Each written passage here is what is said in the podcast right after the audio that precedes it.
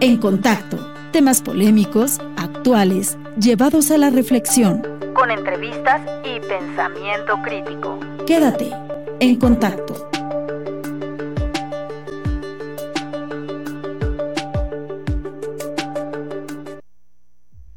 Muy buenos días, ¿cómo están? Tardes, perdón, ¿cómo están? Son las 12 con 17 de este 15 de diciembre del 2021. Seguimos aquí respirando un poco más de Omicron ahora, que sí se llama así, ¿no? Omicron, la, nueva, la nueva, variante. Creo que sí, así se llama. La, nueva cosa que nos va a matar. O sea, siempre hay algo que nos va a matar, está al lado del... No importa lo que sea, tal vez sea un oso vestido de cebra atrás de un árbol, ahí está esperándonos. Entonces mejor vamos a, a disfrutar lo que nos lo que nos toca, nos, lo que nos acontece. Buenas tardes, Carlos, ¿cómo estás? Y muy bien, Alex, pues aquí muy contento porque tenemos un súper invitado en contacto hoy con nosotros, Joe, Joe Mondragón. ¿Cómo estás? ¿Qué pasó, hermano? Y va, a ser raro porque yo a, Alex lo conozco con otro nombre, eh, porque nos conocemos desde hace una cantidad estúpida de años, eh, que no diremos para no, no develar esa, esa edad, pero... Eh, Oye, a, nuestros 27 qué? sí, más a, ¿17 qué? A nuestros 27, eh, ahorita. Pero no, muchas gracias, muy emocionado de estar aquí platicando con ustedes, son además de, de grandes profesionales, grandes amigos. Qué bueno que estás con nosotros, Joe. Y aquí estamos, este, Carlos y yo, pues vamos a empezar. Hoy vamos a hablar de, mi estimado Carlos, ¿de qué es el, el día de hoy? Cuéntanos. Blockchain, criptomonedas, NFTs y parte del futuro tecnológico de este mundo raro en el que vivimos. Así es, y por eso nos trajimos a Joe, porque también conoce de esto. Nos vamos a platicar, será una especie de conversatorio el día de hoy acerca de todo esto que acaba de mencionar Carlos hacia dónde vamos, qué, cómo estará impactando, de dónde salió. Hablemos, yo creo que, y propongo que empecemos con un poquito de, de, la historia, que sepamos de dónde viene, a quién y cómo se le ocurrió. Y bueno, ya de ahí serán las demás ideas las que vengan poco a poco, se darán, se darán, se darán dando. ¿Va? Entonces, pues qué, qué, ¿Cuál es el origen de la humanidad? ¿En dónde? Por ahí vamos a empezar. Pues fíjate, eh, creo, que, creo que conviene hablar aquí de un señor, el señor Satoshi, eh, que fue el que diseñó... A ver, el, el problema era este. ¿Cómo le hacemos para poder tener una moneda virtual que realmente tenga valor? Y aquí viene un problemón, y el problema viene desde el uso del dinero. ¿Cómo o por qué decimos que un billete tiene valor? O sea, nos tenemos que ir todavía más atrás. ¿Por qué decimos que algo tiene valor? O sea, ¿por qué yo, el cubrebocas que traes, no? Oye, me gusta. Ok, te lo vendo. ¿Cuánto te lo vendo? Pues al inicio no había este concepto de te lo vendo, entonces te lo intercambio. ¿Por qué? Probablemente yo tendría algo aquí en, alrededor de, mi casa y, te diré, ¿sabes qué? Este, te lo intercambio por estos audífonos, ¿no? Si tú consideras que el valor de los audífonos es eh, igual o menor al del cubrebocas, seguramente me lo vas a intercambiar. A partir de ese punto, alguien dijo, no, espérame, necesitamos un sistema un poquito más estándar, un poco más formal, ¿no? Y entonces se generó esta idea de que había un papel que tenía un valor per se. El papel no, sino la representación de él. Es una abstracción al final, es un juego, ¿no? Entonces, en ese juego y en ese papel va inmersa una serie de situaciones eh, sociopolíticas, económicas, que en un territorio se validan para poder decir, venga, sí, eso vale un peso, o dos pesos, o diez pesos. Y a partir de lo que es, entre comillas, el valor del trabajo, que no es del trabajo, sino del intercambio, de acuerdo a, este, a, Esquetino, eh, de alguna forma él dice, ¿sabes qué? Pues sí, en, en cuanto yo tase el intercambio es lo que va a valer algo. Y entonces, para evitarme el intercambiar como tal, de manera directa, los bienes, lo que voy a hacer es asignarles un precio y ese precio lo voy a eh, colocar en, función de, un papel.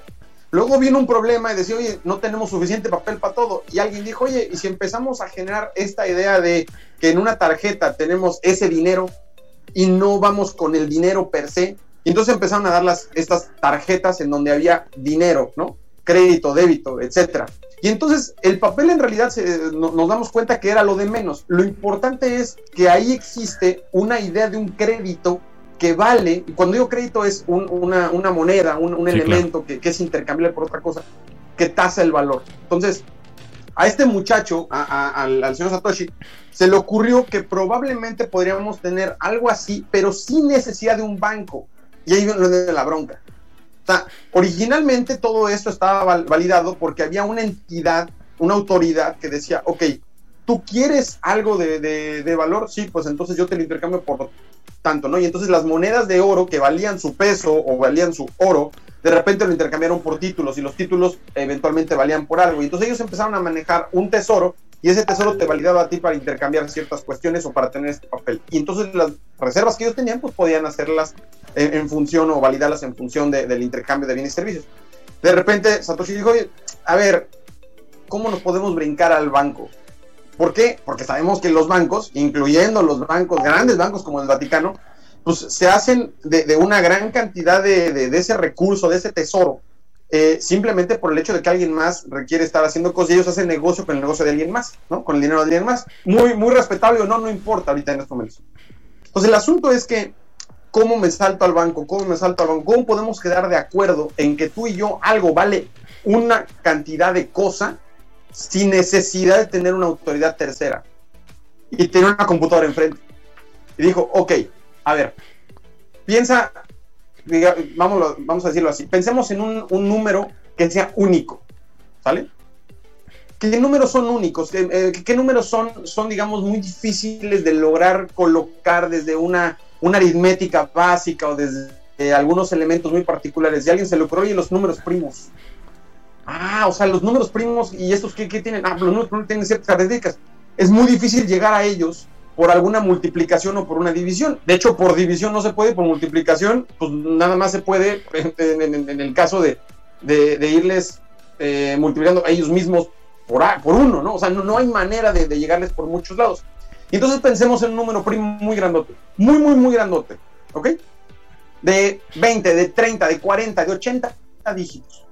Pues ese número, si alguien lo tuviera, sería casi único. Nada más él lo sabría, ¿no? Entonces, ¿y qué tal que ese número primo le decimos, ok, ese número primo vale un dólar? Entonces, cada vez que yo te intercambie algo, en lugar de yo darte eh, monedas, yo te doy mi número primo. Y solo tú lo sabes ahora. Yo ya no lo sé. Eh, son tantos números que yo no lo puedo guardar. Obviamente dirías, oye, pero se pueden hacer copias. Ah, ok, ¿y qué pasa si de repente ponemos a muchas personas a decir ese número primo, quién lo tiene? Pero no es un banco somos todos nosotros. Entonces, es un sistema o es un subsistema que todo mundo nos compartimos en donde podemos interpretar quién es el que tiene este número primo. No son números primos, pero, pero bueno, para, hablarlo así de una manera muy... Para eh, aterrizarlo, ¿no? Y entonces nosotros decimos, ah, bueno, pues entonces ese número primo vale tanto. Y de acuerdo a la cantidad de números primos que podemos tener en algún momento, hablemos de 100 números primos, entonces la cantidad total de millones de dólares que podemos jugarnos en eso, ¿no? Y si además pudiéramos cortar ese número primo en dos o tres, que no lo podemos cortar porque es primo, pero sí podemos agregarle otros números primos, se puede hacer una cadena de números primos que puede valer una cantidad de dinero. No sé si, si, si por ahí empezamos bien. Creo que sí, y un poco antes hacer un, comentario, esto es un gran error. Somos tres personas que nos encanta hablar.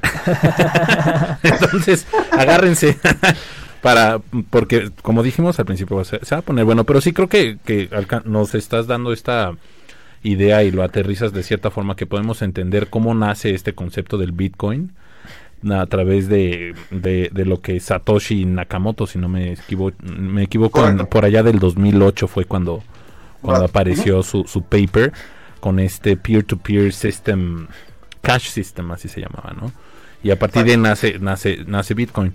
Y, retomar lo que decías al principio, ¿qué, ¿qué, tenemos o cuál fue la necesidad de, a, partir de qué necesidad surgió la creación de un contrato social para poder darle valor a algo?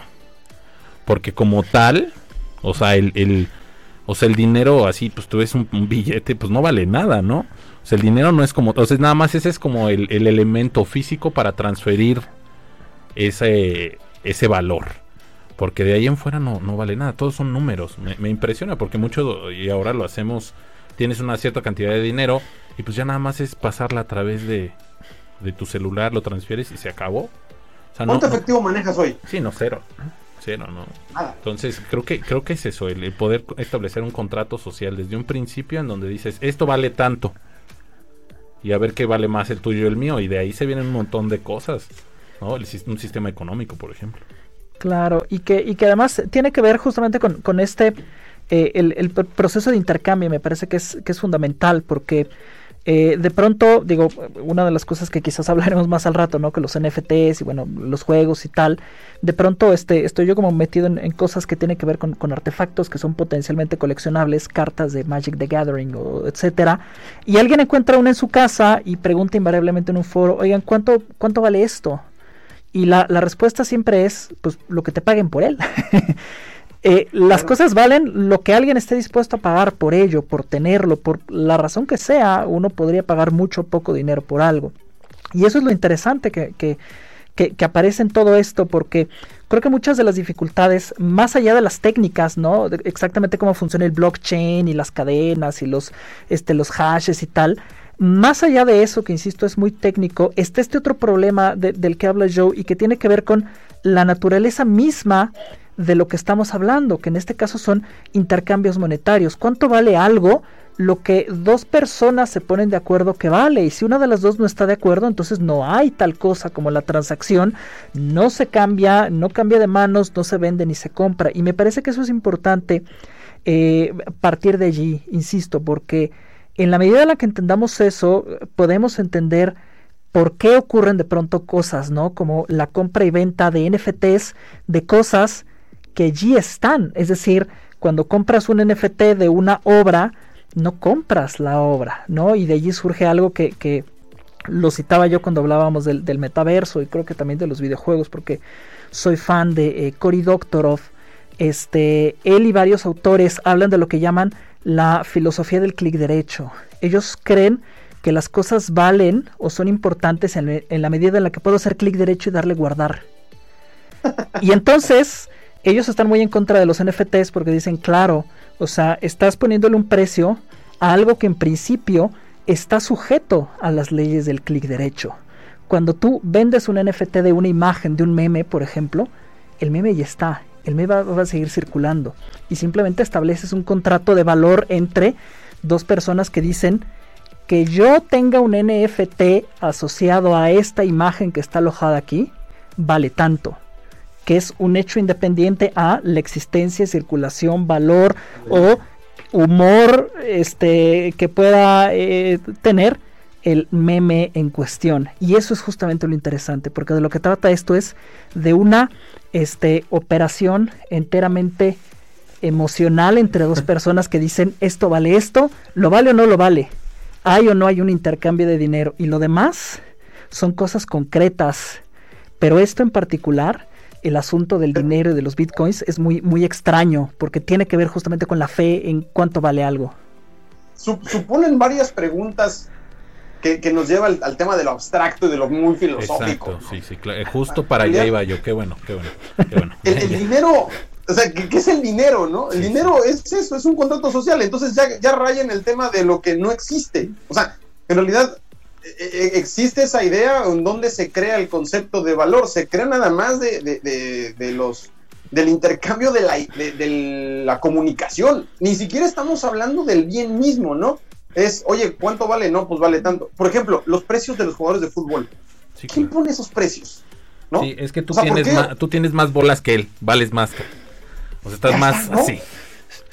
sí, o sea, ¿Qué, tiene que ver, no? ¿Por qué? Y además, ¿por qué hay jugadores de fútbol que valen más que países completos de... La otra vez estaba viendo el valor del, Club Toluca eh, contra el valor del, Real Madrid, ¿no?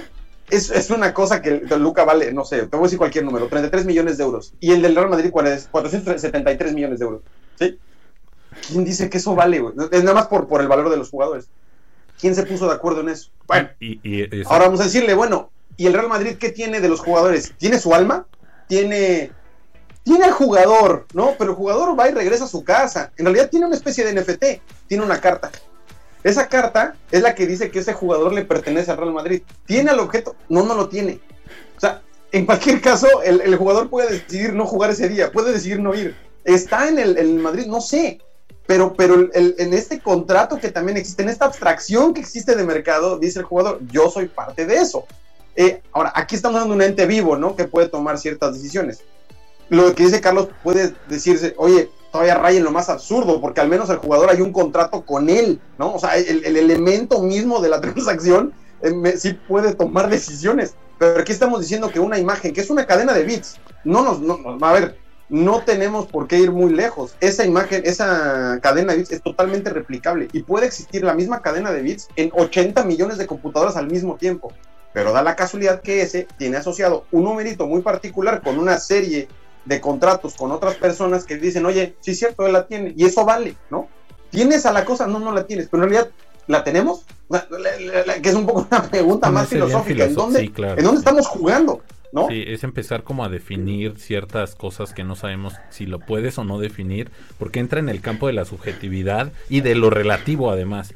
Porque, o sea, para ti, para empezar, el mejor camino sería, estamos de acuerdo en que vale lo mismo. Ah, no, pero ¿qué tal si no? Y es en donde ya, ya podría entrar un, problema, ¿no? El primer conflicto.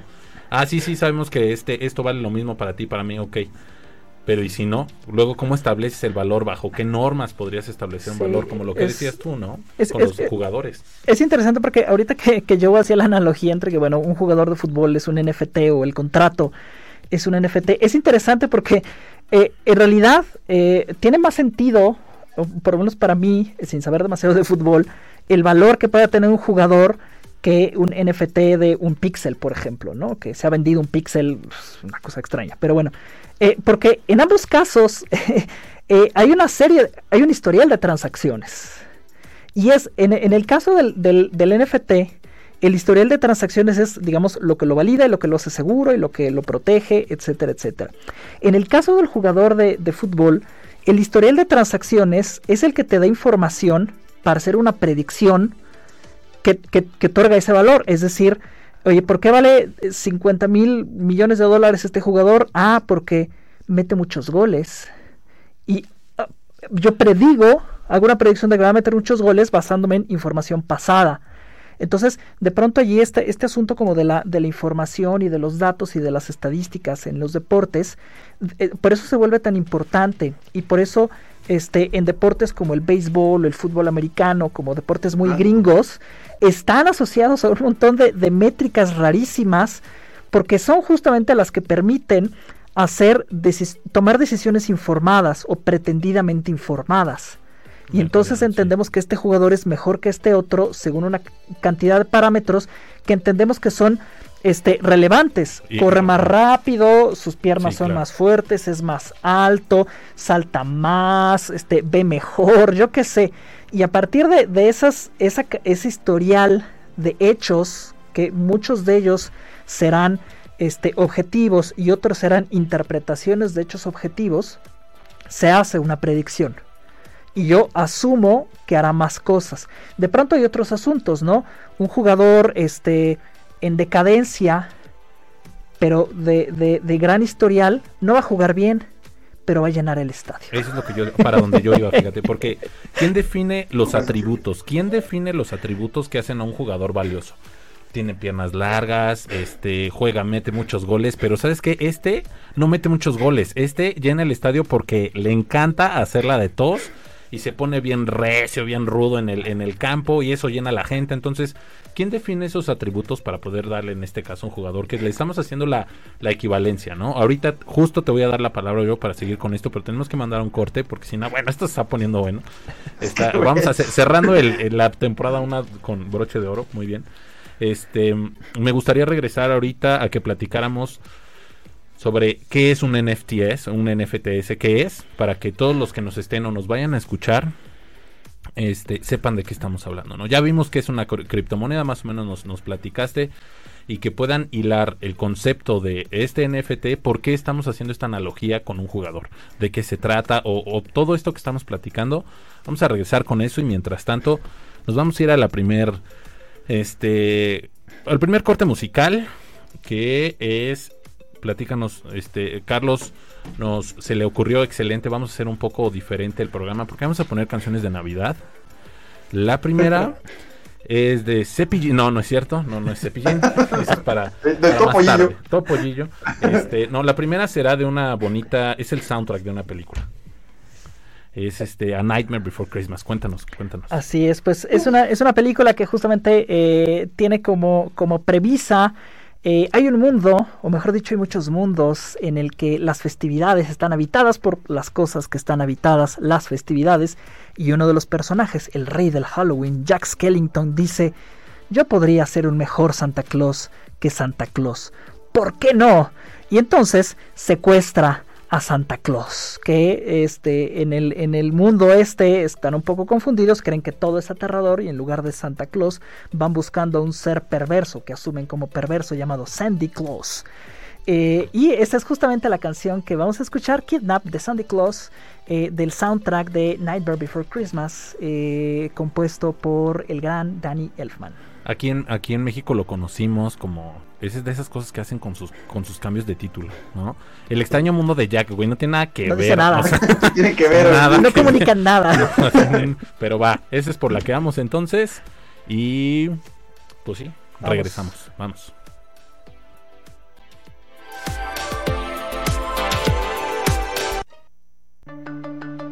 En contacto, temas polémicos, actuales, llevados a la reflexión. Con entrevistas y pensamiento crítico. Quédate en contacto.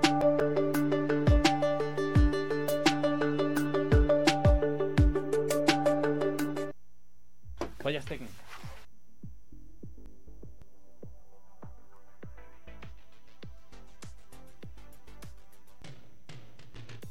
La ¡Eh! Muy bien, tuvimos aquí un, un problema, este, justo, justo a propósito de la, de la tecnología y de las redes descentralizadas. Nuestro sistema de audio está centralizado en un cable Exacto. y si uno se tropieza con el cable Ahora sí, ahora sí pisamos un cable. se cae. Entonces, eh, he allí una de las ventajas y de los usos legítimos de eh, la tecnología blockchain, justamente evitar que, que alguien se tropiece con un un cable. cable, este, que es lo que seguramente pasó ahora que se cayó este Facebook. Eh, La red. Sí, Sí, un becario se tropezó con un, con un cable y nos quedamos sin Facebook. Sí, alguien tiró un café sobre algo y vale gorro.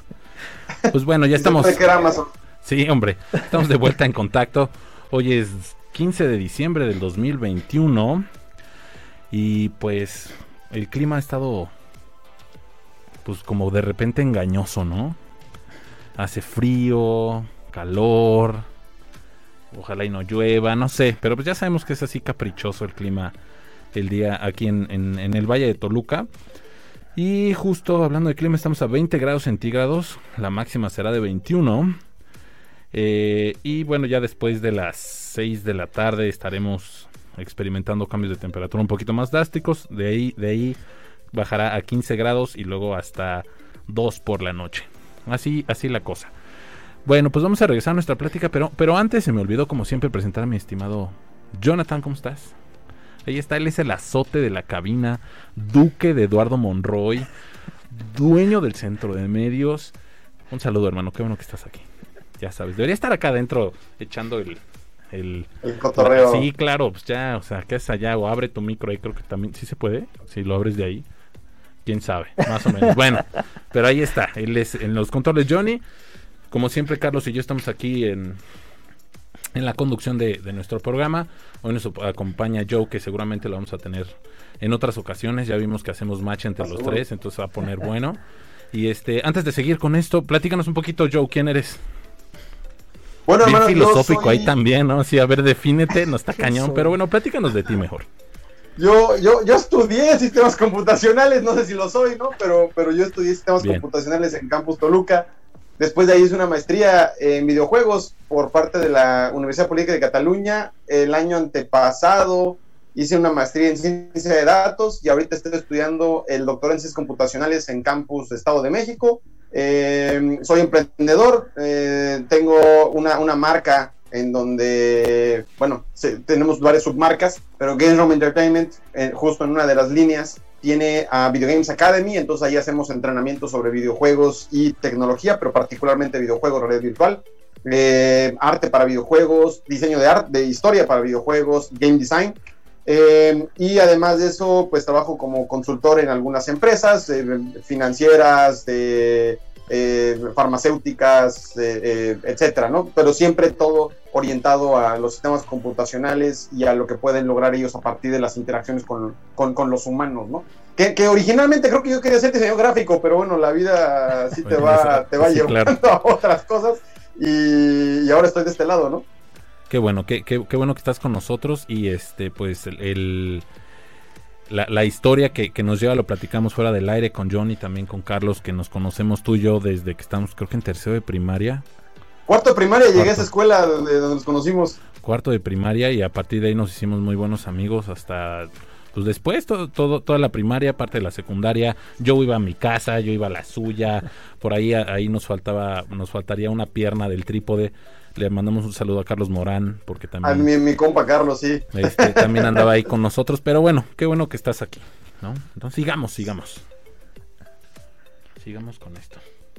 ¿Y qué, de qué vamos? Eh, eh, NFT, vamos a hablar de NFTs. NFT, Exacto, ¿no? Ese, sí, esa cosa. Entonces, este, a ver, ¿qué es y para qué sirve? Pues, pues la, idea de la criptomoneda creo que eh, va avanzando, ¿no? Y de repente alguien dice, oye, pues no sabemos si el tema económico va a seguir, pero lo que sí podemos hacer es poder ubicar a un elemento digital de manera única, ¿ok? Y saber por qué más nos ha pasado ese elemento digital. Claramente no es el elemento per se, es decir, no es que la cadena de, de bits y bytes, ¿no? Que es una imagen o que es un video o que es lo que sea, en realidad sea el, importante, sino que va a haber relacionada una especie de base de datos en donde nosotros podemos decir que eso que nosotros estamos viendo tiene un, identificador y ese identificador nosotros lo podemos pasar, pero lo podemos pasar, no lo podemos copiar, que esa es la parte importante e interesante. Entonces el NFT es un non-fungible token, es una, pues un, le llamamos token en, computación a cualquier secuencia, eh, una, sí, una, lista de números o de números y letras que de alguna manera representan algo. Entonces los tokens normalmente se, utilizan para representar como si fueran las estas monedas como las de las maquinitas, ¿no?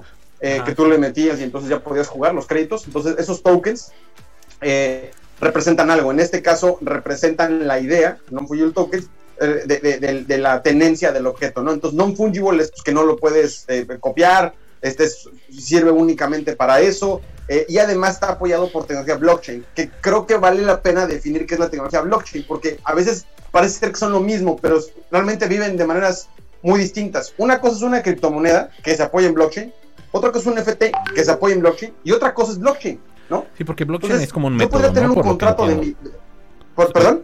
El blockchain es un método de cómo transmitir o pasarse datos. Lo, o sea, podría ser algo así. Ok. Eh, sí, internamente a blockchain existen varios métodos de probar eso. Eh, algunos de ellos, por ejemplo, es la probar, se llama proof of stake, por ejemplo, de probar que tú lo tienes. Proof of work, probar que tú lo hiciste. Entonces, dependiendo de diferentes algoritmos que tiene el blockchain, es el tipo de tecnología blockchain. O sea, hay un montón. O sea, hay, hay 20, 30, 40, 50.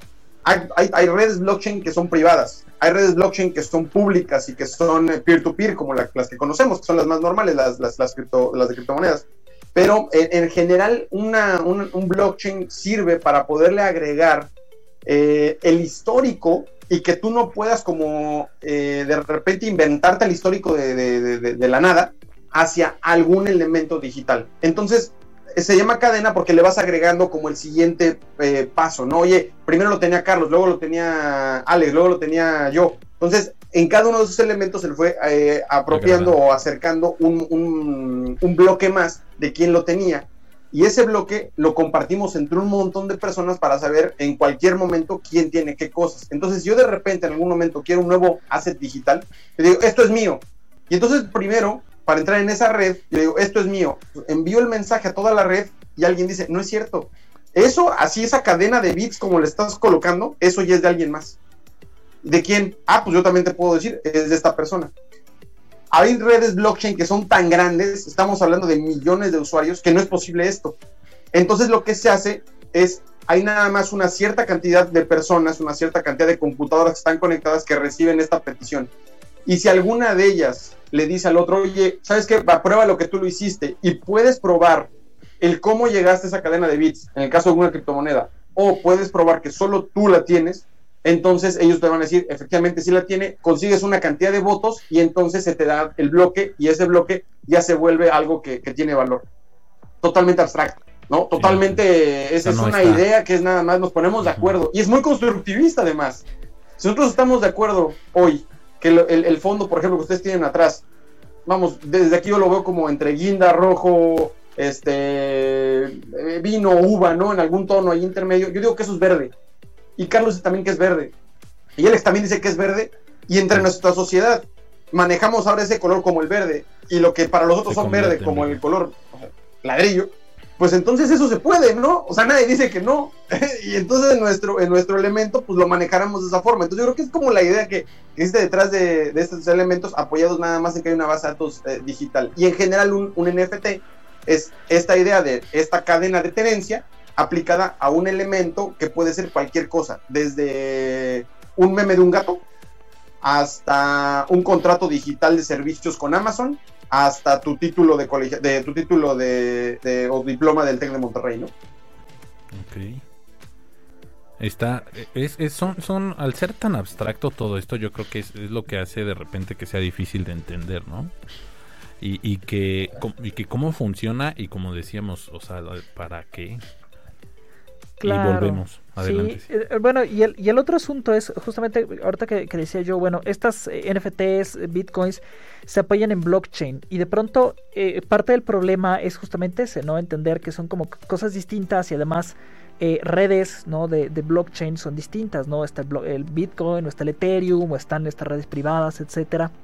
Y de pronto, este, en, en, pues en, en, el alarmismo a veces mediático o en las conversaciones, etcétera, de pronto este, uno puede em, em, empezar a pensar que, que, el blockchain es malo, por ejemplo, ¿no? Ah, porque eh, no, eh, la semana pasada o antepasada alguien aquí hablaba justamente de eso, ¿no? Que ah, parece que hay como un montón como de microestafas, de criptomonedas que no valen nada, porque claro, si las, las, criptomonedas valen lo que la gente dice que vale y si nadie dice que esto vale algo, entonces hay mucho, mucho terreno para estafas.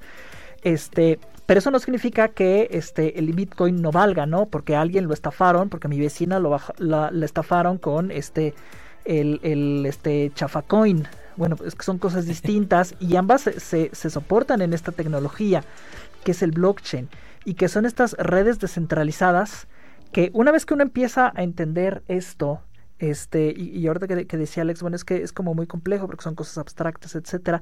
No solo eso, sino están tan imbricadas que también hay que entender no solo qué son y cómo funcionan en la medida de lo, de lo posible de, de los que no sabemos nada de nada, pero también entender cómo este, son piezas separadas y por lo tanto pueden tener funciones separadas. Es decir, no solo la propuesta original de Satoshi de decir creemos un sistema financiero descentralizado, sino, o sea, esa tecnología ya estaba allí, ¿no? Tenía 5 o 6 años antes de que Satoshi dijera, y si hacemos una cosa que se parezca a un banco, pero no es un banco y entre todos nos vigilamos, y pasaron muchos años hasta antes de que alguien dijera, oiga, pues lo montamos en Ethereum y entonces ponemos, etcétera. Entonces, este, mi pregunta aquí es, Joe, eh, ¿qué cosas podemos hacer con blockchain que no son Bitcoin y que por las que vale la pena este, pensar, reflexionar y conservar porque hay un montón de, de, asuntos eh, ecológicos que tal vez ahorita vayamos a ellos y que mucha gente está diciendo vale la pena luchar por esta tecnología porque van a pasar estas cosas buenas. ¿Qué podemos hacer o qué se está haciendo ya con blockchain que vale la pena, que no, que no, es Bitcoin, que no son estos como grandes este, titulares? Claro, gran pregunta. Eh, el, todo el paraguas, digamos, de lo que es blockchain, eh, cubre la idea de siempre que queramos saber quién son los dueños reales de algo, va para, para blockchain y por ende validar la, la autenticidad de algo, ¿no? Entonces, de, entrada podemos validar la autenticidad de una moneda, ¿no? O sea, decir, oye, sí ha pasado y esta es la única persona y soy yo el único teniente porque aquí todo el mundo sabe que yo la tengo, ¿no? Listo, ya está. Ese es como el, básico. Para NFTs es la tenencia digital de algo, ¿no? Un asset, por ejemplo, un arma de un videojuego, un personaje de World of Warcraft, eh, tal vez un mundo de, de League of Legends, cosas por el estilo. Pero ya en la vida real, ¿qué tal el título de una universidad? ¿no? Entonces, si al título de una universidad como tal le agregamos una cadena blockchain, vamos a decir que la universidad lo genera, es de ella primero, o sea, es, como si yo primero el papel lo imprimo y es mío, y luego voy y se lo asigno a alguien. Ahora, ese alguien necesita tener un identificador dentro de esta red de, blockchain. Eso es una parte importante. O sea, yo tengo que ser alguien identificado, identificable dentro de esta red. Entonces, en el momento que yo me lo asignan, ya se puede ver cómo alguien hizo el paso de una a, otra y entonces ahora es mío. Y entonces, si de repente yo digo, ahora en mi cadena de currículum yo lo quiero agregar otra cosa, probablemente ya no son nada más el título, sino es un título de una maestría, un título de un doctorado, un título de un postdoctorado, un título de lo que sea, ¿no? Entonces, a ese blockchain, probablemente el, el asset digital, el currículum digital se empieza a volver más grande a raíz de empezarle a agregar estos elementos que son una colección también de, de, documentos. Los documentos existen por separado, en realidad eso, y se valida su autenticidad por, incluso por otras maneras, como métodos de inscripción. Pero esto aquí estamos hablando de validar la historia, ¿no? De cómo fue creándose y algunas, eh, algunos numeritos válidos para eso. Pero otro puede ser tu récord médico, ¿no? Sea, en, en lugar de, estar llevando papeles de un lugar a otro. Imagínate que el gobierno tuviera en realidad que la tiene, pero no es pública. Eh, este, este registro de, a todos, ¿no? Y entonces cada vacuna que te ponen, en lugar de agregarla como un elemento, a, un, check, a una, una boleta, lo que hacen es agregan un bloque blockchain a tu registro de vacunación, entonces sabe que la palomita que ellos pusieron fue agregada en tal momento y además ellos tienen una firma única, con lo cual se sabe que el gobierno lo hizo, ¿no? Y eso, que algo que a mí se me hace muy importante, es que podría ser internacional.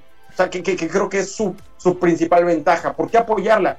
Porque al final, si tú hoy estás en México y mañana estás en Singapur y el día de, de, pasado estás en Inglaterra, los bits que puedes ir transfiriendo y las redes de telecomunicación que existen ya dan para que entre todos ellos pueda haber esta fácil comunicación, a diferencia de llevar papeles, ¿no? Yo me acuerdo todavía hacer una transferencia en el TEC de Monterrey de un campus a otro, eh, hace unos años, era agarraban y decías en recepción, quiero llevarme mi currículum hacia otro lado, ¿no? Entonces te daban un sobre sellado, y sellado significa pues masking, ¿no? O sea, tampoco estamos hablando de tecnología del gobierno de Estados Unidos, ¿no? Entonces decían, este sobre vas y lo depositas del otro lado. Sí, sí, sí. Y el otro, ¿no? Y el otro llegaba, eh, abría el sobre y, entonces suponía que no lo habías abierto tú. Eh, y entonces teníamos esta idea de, responsabilidad y de honestidad. En realidad nadie sabía eso. Y eventualmente, o las cartas, ¿no? De 1800 y los sellos con cera. Gracias a eso es que traíamos el, concepto, la idea. Pero hoy estamos diciendo que eso ya no existiría en un formato humano, eh, estaría en un formato digital que entonces yo sí puedo incluso decir, ok, ¿quién fue la última, la última persona que abrió ese archivo? Ah, mira, de acuerdo a esta cadena de blockchain que todos además estamos validando, eso se, eso se puede. Y por ende, hermano, y ahí viene el problema, es, y tu cheque, por ejemplo, de pago en, en, Inglaterra o en Singapur o en México, es igualmente válido en todos lados. Y eso conlleva otras cuestiones, porque entonces ¿quién te está pagando? Te está pagando una empresa allá, pero lo estás cobrando aquí, entonces ¿en qué moneda? Pues, ya no quiero hablar de eso porque si no nos vamos a meter en otra bronca. Pero eh, esto, esto genera, ¿no? Como que toda esta serie de, opciones. Y aunado, digamos, a, todas estas ventajas, pues todo esto lo hacen computadoras que están prendidas todo el tiempo.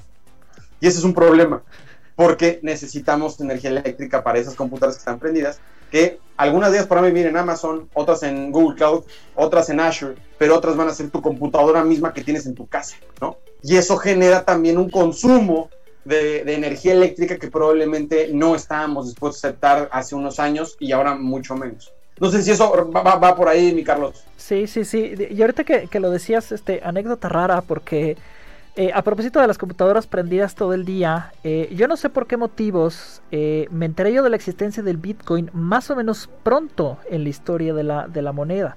¿Qué tan pronto? Tanto como para preguntarme seriamente eh, la, posibilidad de, minar mis propios bitcoins. O sea, estamos hablando tan en la historia en la que mi computadora de casa podía minar un bitcoin. O sea, ¿qué tan pronto en la historia tuvo que haber sido eso? Al final no, no resolví, no logré resolver el problema logístico de ¿Cómo le voy a explicar a mi mamá que la computadora va a estar prendida todo el tiempo porque estoy minando una cosa que no sé qué es ni para qué? Porque además en ese entonces el Bitcoin no valía nada. Hoy en la mañana lo chequé y vale un millón de pesos, un Bitcoin. Y más o menos yo estimaba en ese entonces que si hago esto durante un año, más o menos voy a tener como un Bitcoin. Mi, otra opción era dejarla aquí en la escuela, pero claro, este, no quise exponerme. Seguramente ahí estaba yo empezando la maestría, ya tenía yo una oficina y dije, bueno, si dejo aquí la compu prendida todo el tiempo con la red... La luz es mía, ¿no? La luz es mía, pero bueno, dije, en algún momento alguien se va a dar cuenta que hay aquí un tráfico de red constante y me voy a jugar la maestría, la beca, la chamba y todo por un Bitcoin que en 2009, 2010 qué rayos era un Bitcoin, era, era difícil saberlo, pero bueno, es para mí. Este, hoy sería yo millonario si hubiera seguido con ese plan, pero me, me, pareció que no tenía como mucho sentido. Y no había demasiado que hacer con un Bitcoin. Este, eso me hizo entrar a la dark web y ver, bueno, ¿qué puedo comprar? Y dije, bueno, puedo comprar drogas, puedo mandar matar a alguien, secuestrar este, gente, puedo secuestrar gente. Y dije, pues no, ninguna de esas cosas me interesa demasiado. Este, y entonces no, no supe qué hacer con un Bitcoin. Este, y por, e, esa es la razón por la cual no soy millonario.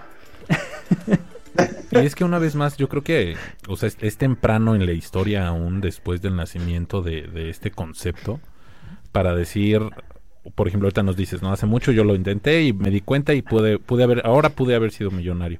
Pero todavía yo creo que es muy temprano para saber también qué tanto y hacia dónde va a ir evolucionando, que para allá vamos a ir haciendo nuestras opiniones ahorita, como esa repercusión que va a tener en el mundo y tendrá en, en los siguientes años, ¿no? Y, yo tengo una pregunta para ti, Joe. ¿Hay algún tipo de normatividad en el en, en, este caso? Porque eso es lo que yo estaba, yo me puse a buscar a ver quién dice que esto sí y quién no y cuáles son las reglas del juego. No hay. O sea, no lo encuentro. No, no, no hay en donde, ah, sí, pues el blockchain y ahora tú aquí le sumas, le pones y, y ahora es tuyo y era mío y pero ¿quién dice cómo funciona?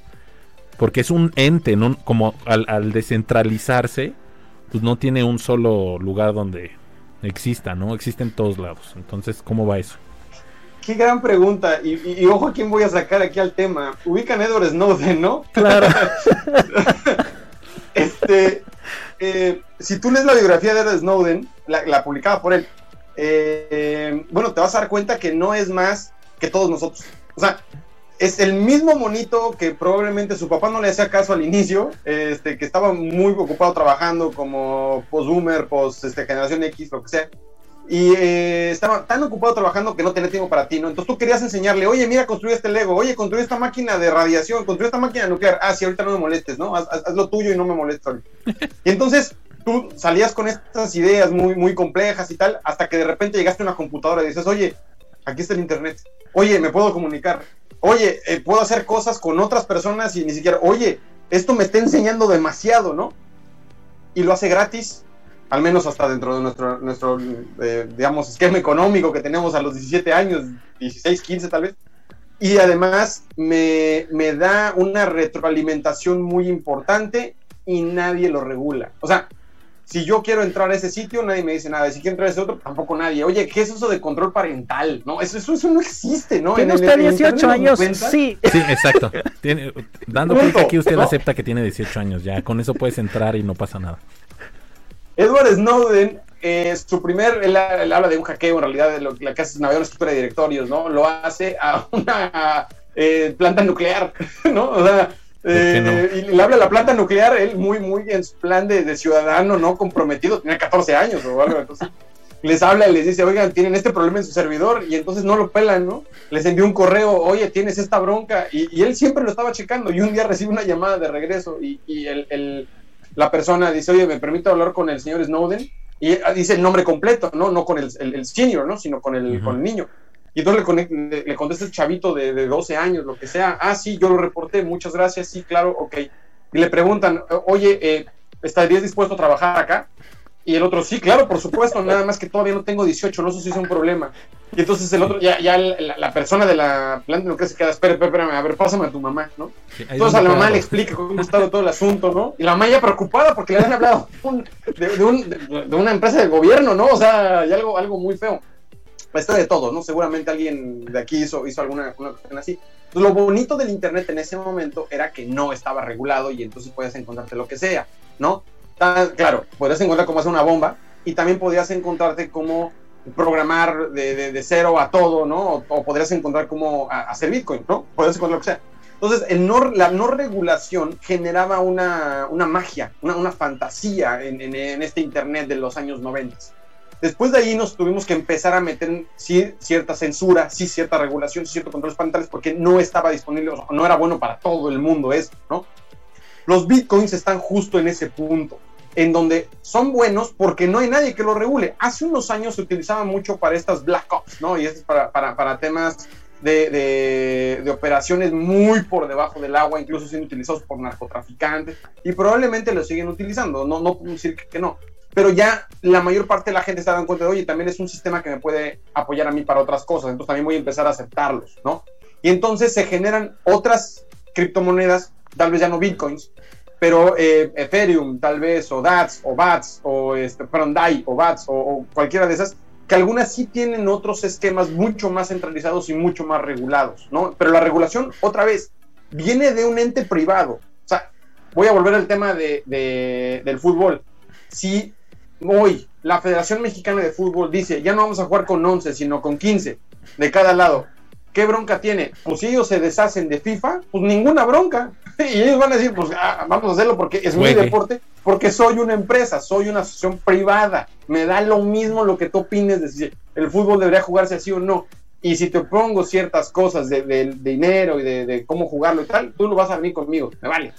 No hay, no hay regulación sobre eso. Sobre este tipo de cosas tampoco regulación.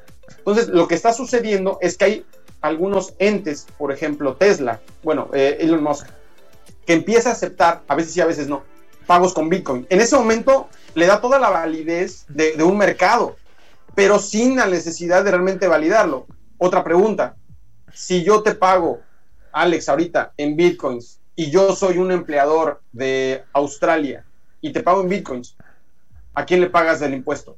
¿Yo estoy pagando tu impuesto? No, porque en realidad yo invertí mi dinero para obtener el Bitcoin, entonces yo ya hice un gasto. Entonces, esa otra moneda ya no es una moneda en términos del sistema financiero, es otra cosa que tú estás dispuesto a, aceptar. Ahora, tú llegas aquí a México y lo intercambias al momento o en el valor a los pesos. Pero si tú, por alguna extraña razón, hoy el Bitcoin valía, no sé, 20 pesos por Bitcoin y mañana vale 2 millones de pesos por Bitcoin, pues es tu problema, no, no es tu problema, tú simplemente tenías la moneda en el momento adecuado, entonces tendrías que ganarle, o sea, pagarle impuestos a un gobierno que no te apoyó en nada para poder tener este tipo de cuestiones, pues hay gente que diría que no, hay gente que diría, bueno, pero es que vives en una casa y tienes ciertos servicios y te llega un cable a gracias a los servicios que te puso el gobierno, entonces tienes que pagarle, bueno, paguemos de lo justo, pero no mi un millón de, de, ganancia que yo tengo por un trabajo que yo hice. Entonces, en realidad la magia y, creo que por aquí el problema de que no se vaya a regular es que a la gente todavía le conviene que no esté regulado. Deja tú que, que deba de hacerlo, ¿no? Sino que hay una, hay una cierta idea de que mejor si nos quedamos hace un rato puede ser que le empecemos a ganar más que, que si lo, regulamos, pero no, sé si El Salvador, Nicaragua, ya empezó a aceptar esa, esa criptomoneda como pagos reales, ¿no? De algunas Nicaragua creo que, fue, ¿no? Probablemente en función de sacar, ¿no? E, e, su economía hacia otros lares, ¿no? Pero vamos, eso ya lo va, lo va a validar, pero al menos ellos probablemente van a decir, sí, ya tenemos algún tipo de, pues, pues de legalidad. Ahora, lo que se está haciendo es, en lugar de utilizar criptomonedas volátiles como el Ethereum, como el BAT, como el DAI, como el, eh, el Bitcoin Cash, que es una Bitcoin distinto a Litecoin, eh, están utilizando eh, criptomonedas estables. O sea, criptomonedas que van uno a uno al tipo de cambio de una moneda real. Eh, bueno, no, no, digital. Entonces, por ejemplo, el stablecoin, el USD, es, va uno a uno con el dólar. Entonces, yo ahí sí te puedo, y puedo intercambiar bitcoins por USDs, y esos USDs ya te los puedo hacer llegar, y entonces sí es cierto que esa moneda va a tener un valor real, ¿no? Y va a tener un valor que además es, es, es cuantificable en el mercado accionario y en el, en el pues, por los bancos. Pero eso ya está dentro del marco de lo legal, ¿no? Supongo. Exacto, como que en lugar de hacer que las cosas que ya teníamos se acercan a la legalidad, mejor vamos a hacer que exista un plano intermedio en donde haya elementos que sí se pueden ser legales, que sean un poco más justos dentro del esquema tradicional, y a partir de eso vamos a hacer que sea un poco más legal todo esto. Pero es una bronca, ¿no? Sí, no, sí que difícil, porque una vez más lo, lo, que platicamos al principio es otra vez vamos a ponernos de acuerdo a ver cuánto vale. Y si a mí no me gusta, y si, no, bueno, o sea, es, está está súper, súper difícil. Bien, pues antes de, vamos a ir a otro corte ahorita. Y antes de eso, me, acordé ahorita que mencionaste a Elon Musk, creo que pasó, este año pasó donde él a través de Twitter dijo que, ah, no me acuerdo si fue al Bitcoin, ustedes me puedan decir. Al, Dogecoin. Que, y al Bitcoin, que, que, dijo, no, que sí, le, apostó, por decirlo así, lo hizo público a esta moneda y todos empezaron a como a invertir en lo mismo y de repente al otro día dijo, no, ya no. y para, abajo, el precio. Y para abajo. Y es lo que decías ahorita, hoy valía dos, mañana vale es más, ni siquiera en términos, o sea, lo veo así de volátil, de dinámico. Hoy vale 2, mañana vale piedra. Cambió por completo todo. O sea, ya no es número, ahora es una cosa. Entonces está durísimo. ¿Y qué poder tiene este, este hombre? Que no es de mis favoritos, la verdad. Este. Bueno, no, ya sería entre nombrado, otras pláticas. nombrado el hombre del año por Time. por time. yo lo vi y escupí. En ese momento así escupí. Dije, no es cierto, no lo puedo creer. Pero bueno, bueno. Pues entonces vámonos a, un corte musical. En esta ocasión les traemos a la banda ACDC. Ellos, bueno, conocidos por todo por los hermanos Young. En 1973 en Australia aparecen. Y les traemos en esta ocasión una canción de Navidad que se llama Mistress for Christmas. En el año 1990 aparece esta, esta rola. Vamos a escucharla. Tiene por ahí un significado, pues a lo ACDC, ¿no? Algo loco, algo que tiene que ver con exceso, con diferentes em, cosas que le pueden traer a un humano buenos recuerdos y buenos momentos. Entonces vamos con Mistress for Christmas. Esto es en contacto. Regresamos en un par de minutos. En contacto. Temas polémicos, actuales, llevados a la reflexión con entrevistas y pensamiento crítico. Quédate en contacto.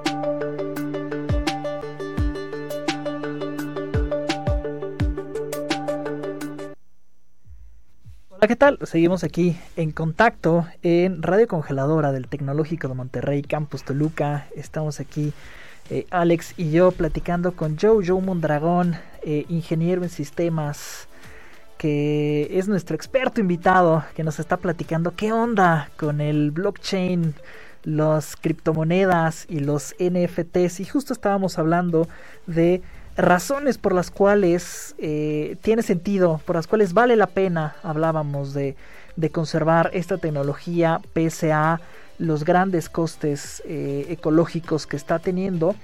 Y, nos quedábamos un poco con, con, la conversación y era de lo que charlábamos ahorita en la pausa musical de preocupaciones que, que nos están surgiendo. Así que, ¿qué les parece si, si nos ponemos a hablar en, en mi tono favorito, que es el tono eh, apocalíptico?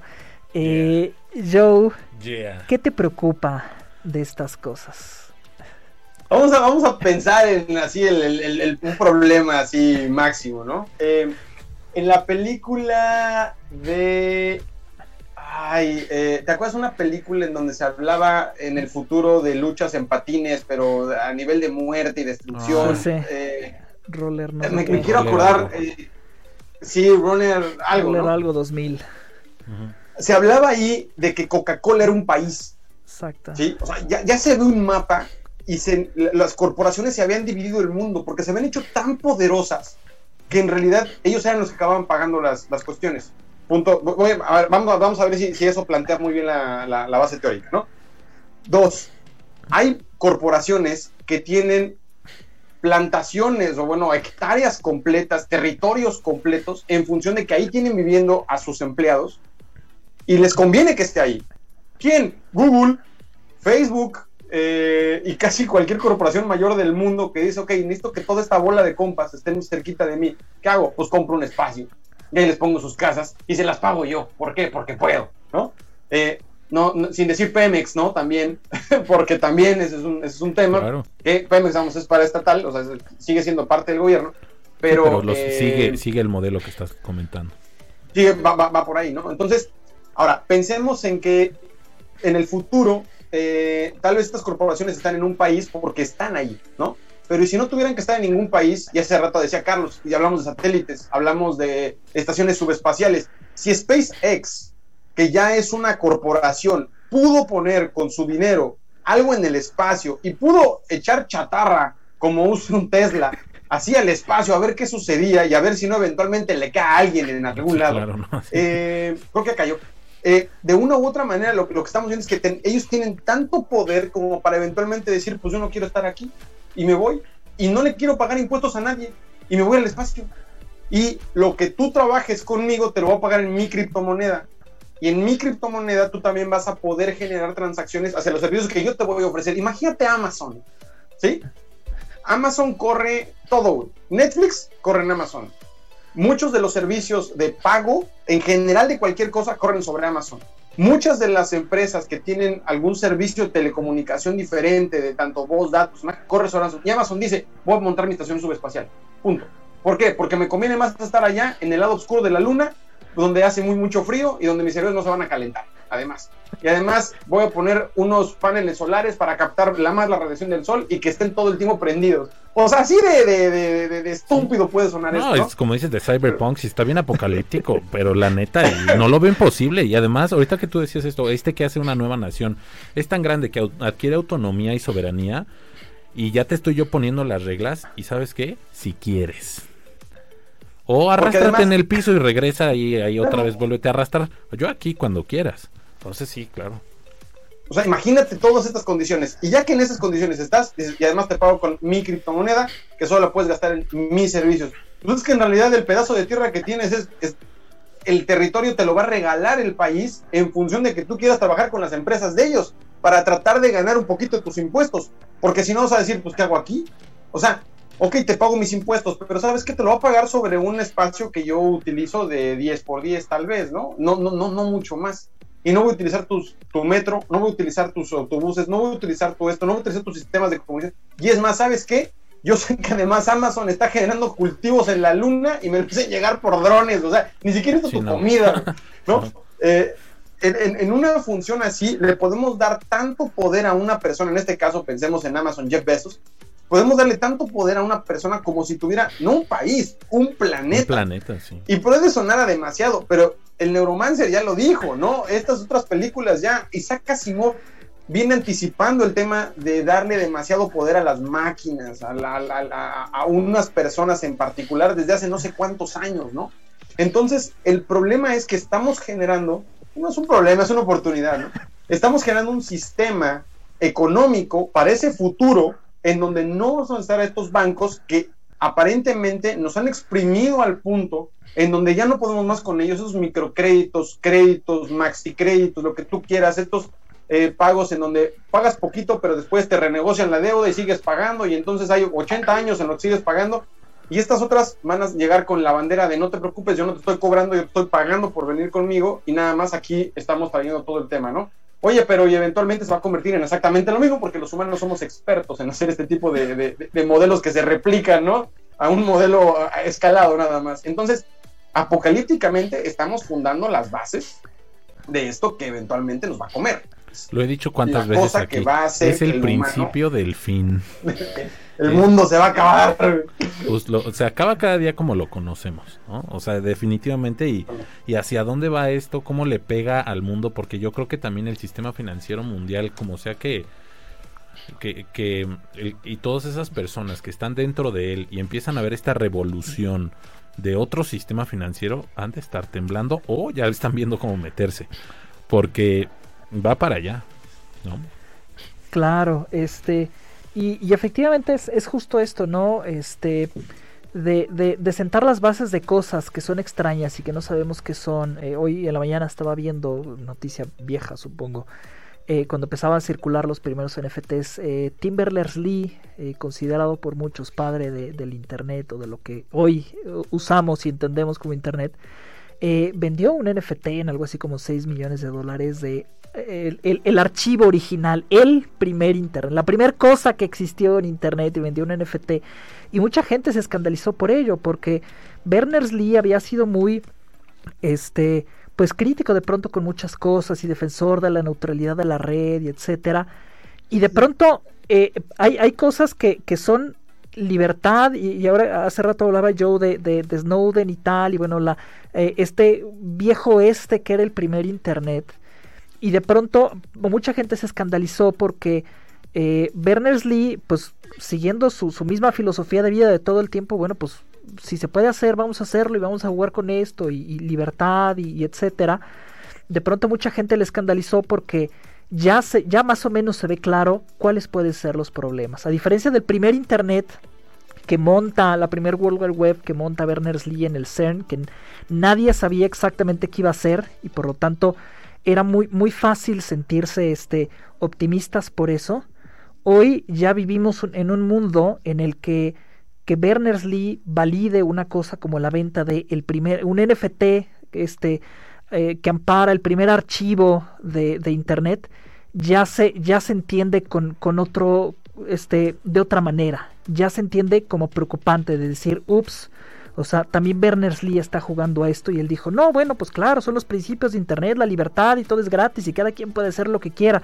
Sí, pero hoy ya sabemos que cada quien puede hacer lo que quiera, este va a salir mal invariablemente. Ahí viene, ahí viene una bronca, ¿no? Porque uno de los grandes líderes de que todo debería ser bajo la idea del don't be evil, eh, pues se está transformando en una cosa ya muy capitalista, ¿no? O sea, eh, vamos por ahí.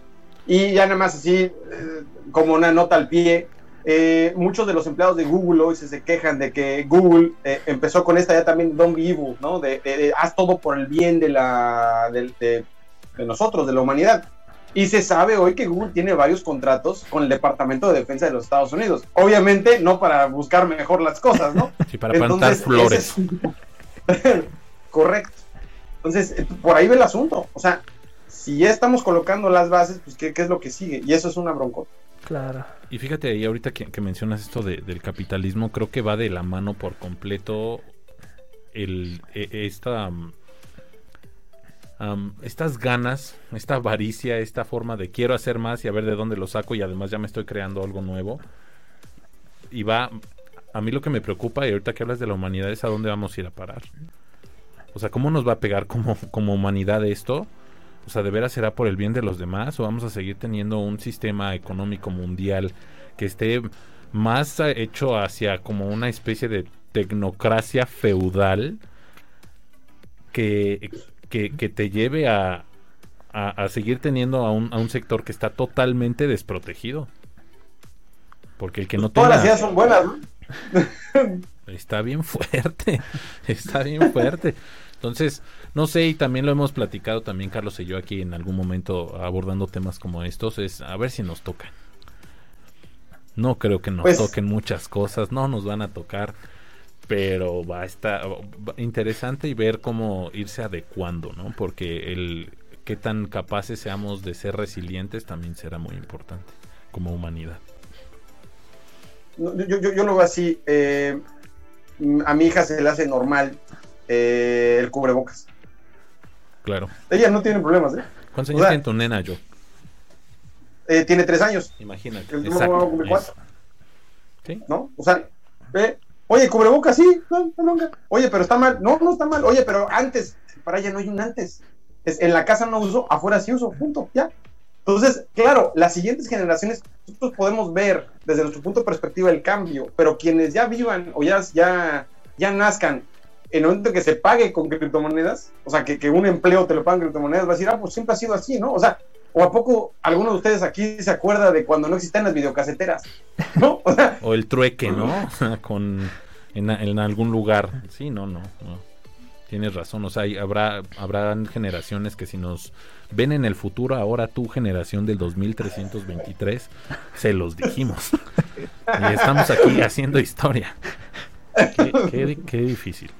Sí, porque, porque justamente es, es, eso, ¿no? Cada que, cada que sale una cosa así, siempre hay como, como voces que dicen, bueno, pero esperemos que la humanidad sea capaz de reflexionar y de corregir el rumbo y etcétera. Pero el problema, y, tiene que ver mucho con esto que dice Joe, y, no lo había pensado, que es esta normalización de cosas que están, que están sucediendo. Es que no es que la humanidad vaya a corregir el rumbo o a reflexionar, lo que pasa es que alguien va a nacer en esa normalidad y, no, no hay, no hay una libertad de decidir, este, cambiemos el rumbo, corrijamos o frenemos estas cosas, porque en realidad no hay un punto de referencia. Y el no existir tal punto de referencia, no existe esa posibilidad de, de decidir o, de reflexionar, ¿no? Y no lo había pensado así, y me preocupa ahora todavía más de lo que me preocupa de estas cosas. Eh, decía Alex que no nos va a tocar, eh, yo, yo celebro que no me vaya a tocar.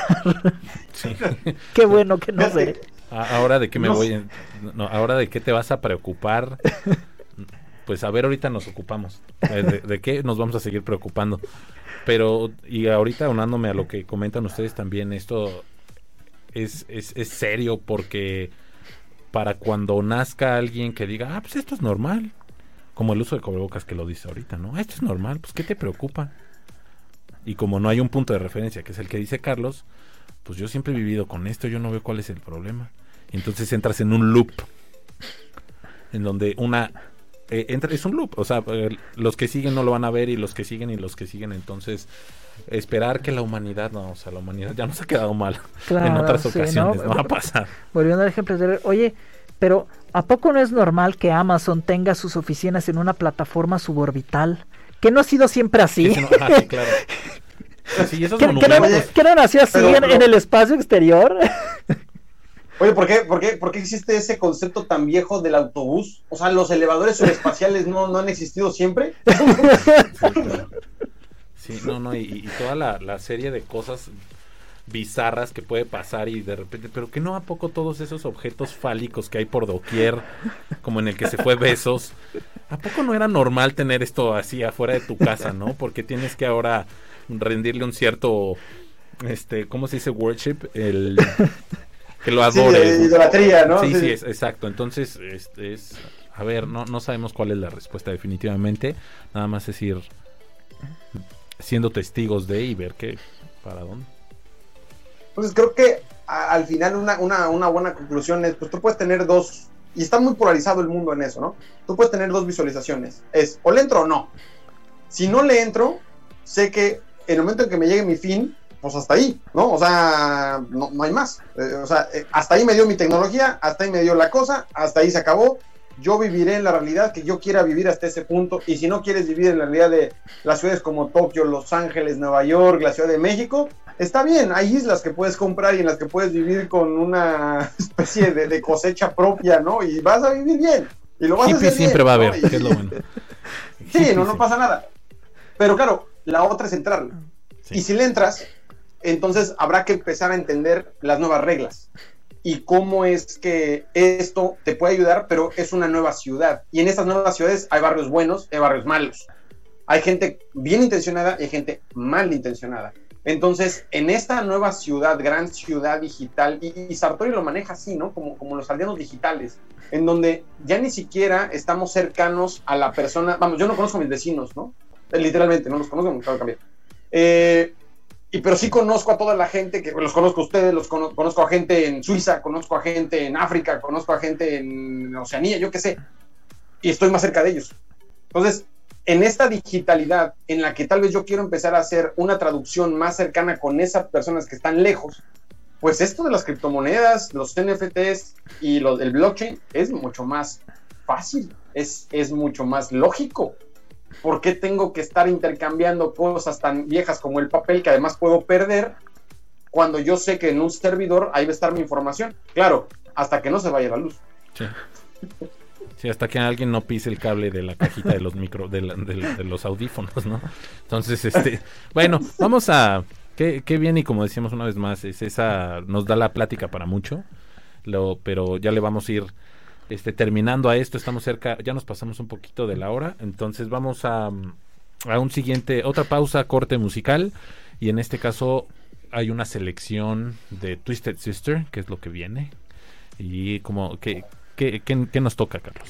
Pues nos toca... Eh, una, una, banda de Nueva York de principios de los setentas, este, yo, yo la, la, entendía no tan, no tan lejana a mí, pero resulta que eh, se separaron en el 84, así que cuando yo nací ya no existía Twisted Sister, pero nos queda, eso sí, registro, en este caso afortunadamente digital, de un disco navideño que sacaron con puros covers y una canción original, que es esta Heavy Metal Christmas de Twisted Sister.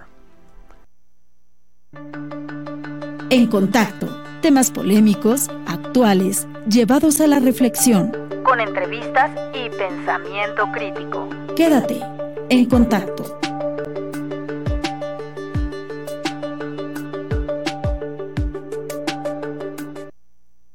De vuelta estamos aquí en contacto, ¿cómo están? Qué bueno que, nos acompañan, que nos están escuchando, como dije, las generaciones de, de, muchos años, que tú que nos estás escuchando en el futuro, tú tuviste la culpa por decir que sí, no abras la puerta que tienes al lado izquierdo, porque no te vamos a contar lo demás, para aquellos que están en el futuro. Pues bueno, vamos a ir cerrando. Eh, estamos aquí, pues una vez platicando con, con, con Joe, Carlos también. Esperamos, Joe, que no sea la primera ni la última vez que vienes. Únete una vez más en próximas ocasiones para que explotemos nuestros cerebros un poquito y a través de esto, como siempre lo he dicho, lo hemos dicho aquí, el punto de y el objetivo o propósito, perdón, de en contacto será siempre generar duda, generar duda.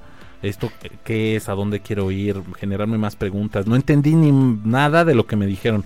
Búscale, investiga. Bueno, de eso se trata, ¿no? Entonces, pues regresando, regresando aquí en contacto, son la 1 con 39, vamos a cerrar y los invito a que hagamos una, que cada quien deje una especie de reflexión acerca de todo esto y, que, podemos compartir con todos los que nos escuchan para que, pues basándonos en toda la información que hablamos ahorita, ¿qué podemos sacar de ahí, ¿no? Entonces, adelante, ¿quién empiezas tú, Carlos? Joe. ¿Quién quiere empezar? Pues, yo, yo, yo, le doy, yo le doy, yo le doy para que, para que sean ustedes. Eh, a ver, eh, hablamos un poco, ¿no? De dónde venía esta idea del dinero y de la abstracción y acabamos en temas de por qué tendrían que preocuparnos las corporaciones. Eh, al final, el punto es los, el análisis de los vectores. Si tú sabes que existe una un, NFT, ¿no? Un concepto como NFT, ¿sabes? Que existe un, un, concepto como la criptomoneda, como el blockchain, pues entonces puedes tal vez empezar a aventurar cómo es que vas a poder resolver algunas cosas en el futuro. Te pueden gustar o no, eso, eso es independiente, pero de una u otra manera van a aplicar como ya han estado aplicando. Entonces, eh, una, un, tema que yo veo en el mundo es la polarización de las opiniones, ¿no? O sea, o estás a favor o estás en contra de las cosas, ¿no? De repente nos olvidamos que pueden haber matices. Oye, bueno, yo para este tipo de cuestiones estoy de acuerdo, pero para estas no, ¿no? O sea, no, no necesariamente tiene que ser tan tajante. Eh, y no por eso hay que, hay que ser mediocres, ¿no? Sino se, se, puede tener una escala de valores perfecta y simplemente para diferentes temas tener algunas cosas para las que sí aplica y para las que no. Y creo que en eso se va la, la humanidad a a, poder generar en, una, en un esquema un poquito más rico, ¿no? Entonces, creo que en estos asuntos, ¿no? De criptomonedas, pues el asunto es, si no tienes una, ¿por qué no comprar una? ¿No? O sea, ¿qué, a, quién le puedes hacer daño? ¿No? No estamos hablando de minar, estamos hablando de comprar. Ten una y a ver qué pasa. Y un día vas a ver en tu cuenta de Bitso que tal vez tienes un peso y el siguiente vas a tener vas a ver que tienes 20 pesos, el siguiente vas a tener 5, el siguiente vas a tener 2 y así te vas a tener 10, y así te vas a ir, ¿no? Y, dices, oye, qué padre, ay no, qué padre, ay no, qué padre, ay no. Pero el asunto es, pero ya, ya empezaste a entenderlo, ¿ok? Entonces, el hecho de tenerlo y de entenderlo significa poder en su momento tomar decisiones. Si nunca lo has tenido, entonces no puedes tomar decisiones. Y creo que por ahí es donde tendríamos que empezar a, a, pensar.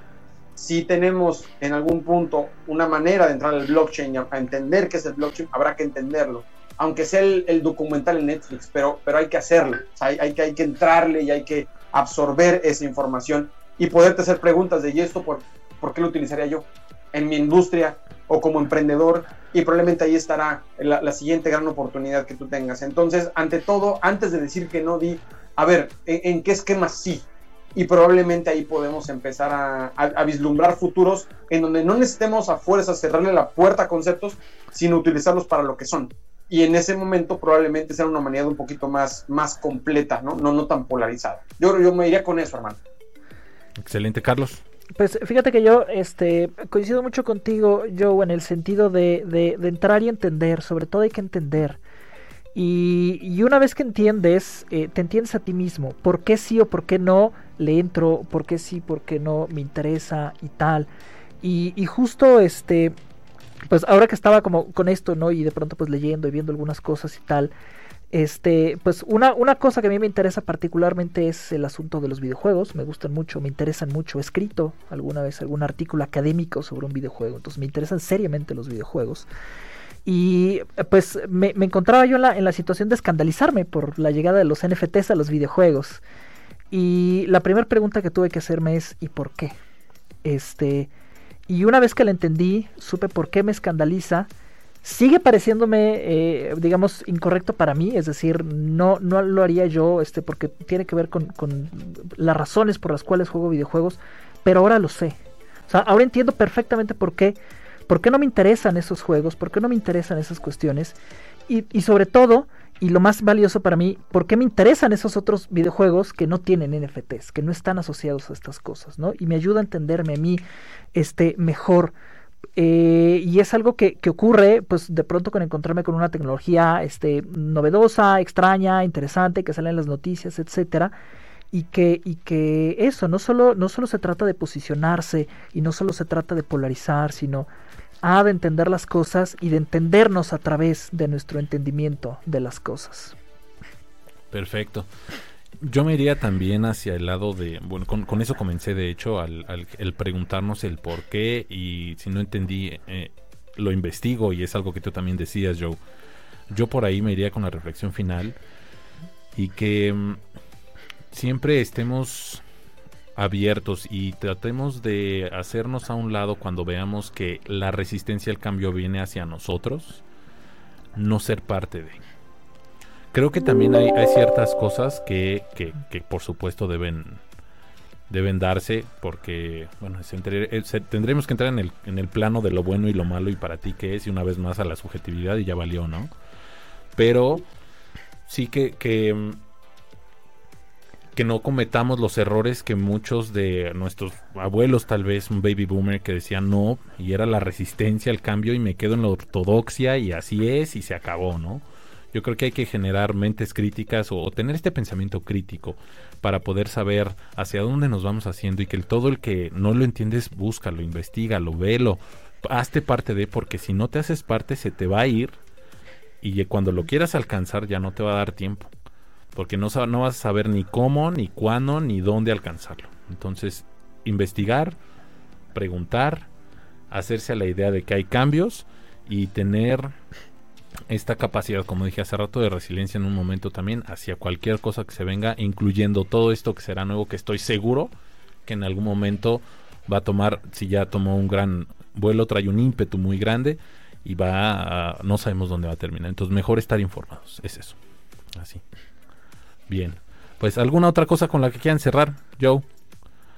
No, listo, hermano, que este vamos, si, si, se necesita cualquier tipo de información y eso, nosotros encantados de poder ah, pues colaborar, ¿no? Interactuar. Eh, que incluso por ahí dentro de las diferentes redes sociales y dentro de los diferentes espacios que hay de comunicación, particularmente en mi caso Big Games Academy, eh, pues puedan ¿no? entrar en, contacto. Tenemos un grupo de Discord, donde nos encantaría pues, eh, empezar a rebotar todas las ideas que tengan y, ¿por qué no en su momento crear algún videojuego basado en, en, matar NFTs? Yo qué sé, y que sean NFTs reales. Entonces, eh, hay que ser avatars. Ojalá, este, ojalá se pueda dar y muchas gracias por la invitación. Y ya el día que tú quieras, yo estoy otra vez pues una vez, como te lo dije al principio, en, fuera del aire también, qué bueno que, te unes cuando quieras se te, oye, ¿sabes qué, Carlos, Alex? Está buenísimo esto, vamos a platicar. Va, más que puestos, ¿no? Excelente. Pues bueno, entonces cerramos con eso. Muchas gracias una vez más, Joe, por, por estar aquí con nosotros. Pronto nos estaremos viendo este por aquí en el campus. Este es el último programa de la primera temporada en Contacto. Cerramos con un super broche de oro con el tema y el invitado, con eh, nosotros aquí en cabina. Entonces, uh, pues nos vamos a ver hasta enero. Nos estaremos viendo en enero. Eh, a ver cómo, cómo nos va. Yo creo que sí nos vemos en enero, ¿verdad, Johnny? Eso, hasta es Johnny es el que dice, porque si dice que no. manda. No. Va, pues muchas gracias, Carlos. Gracias, Alex. Gracias, Joe. Y nos vemos. Gracias, nos escuchamos pronto. Cuídense mucho, que estén bien. Felices fiestas a todos. Nos vemos, estamos en contacto. Hasta pronto.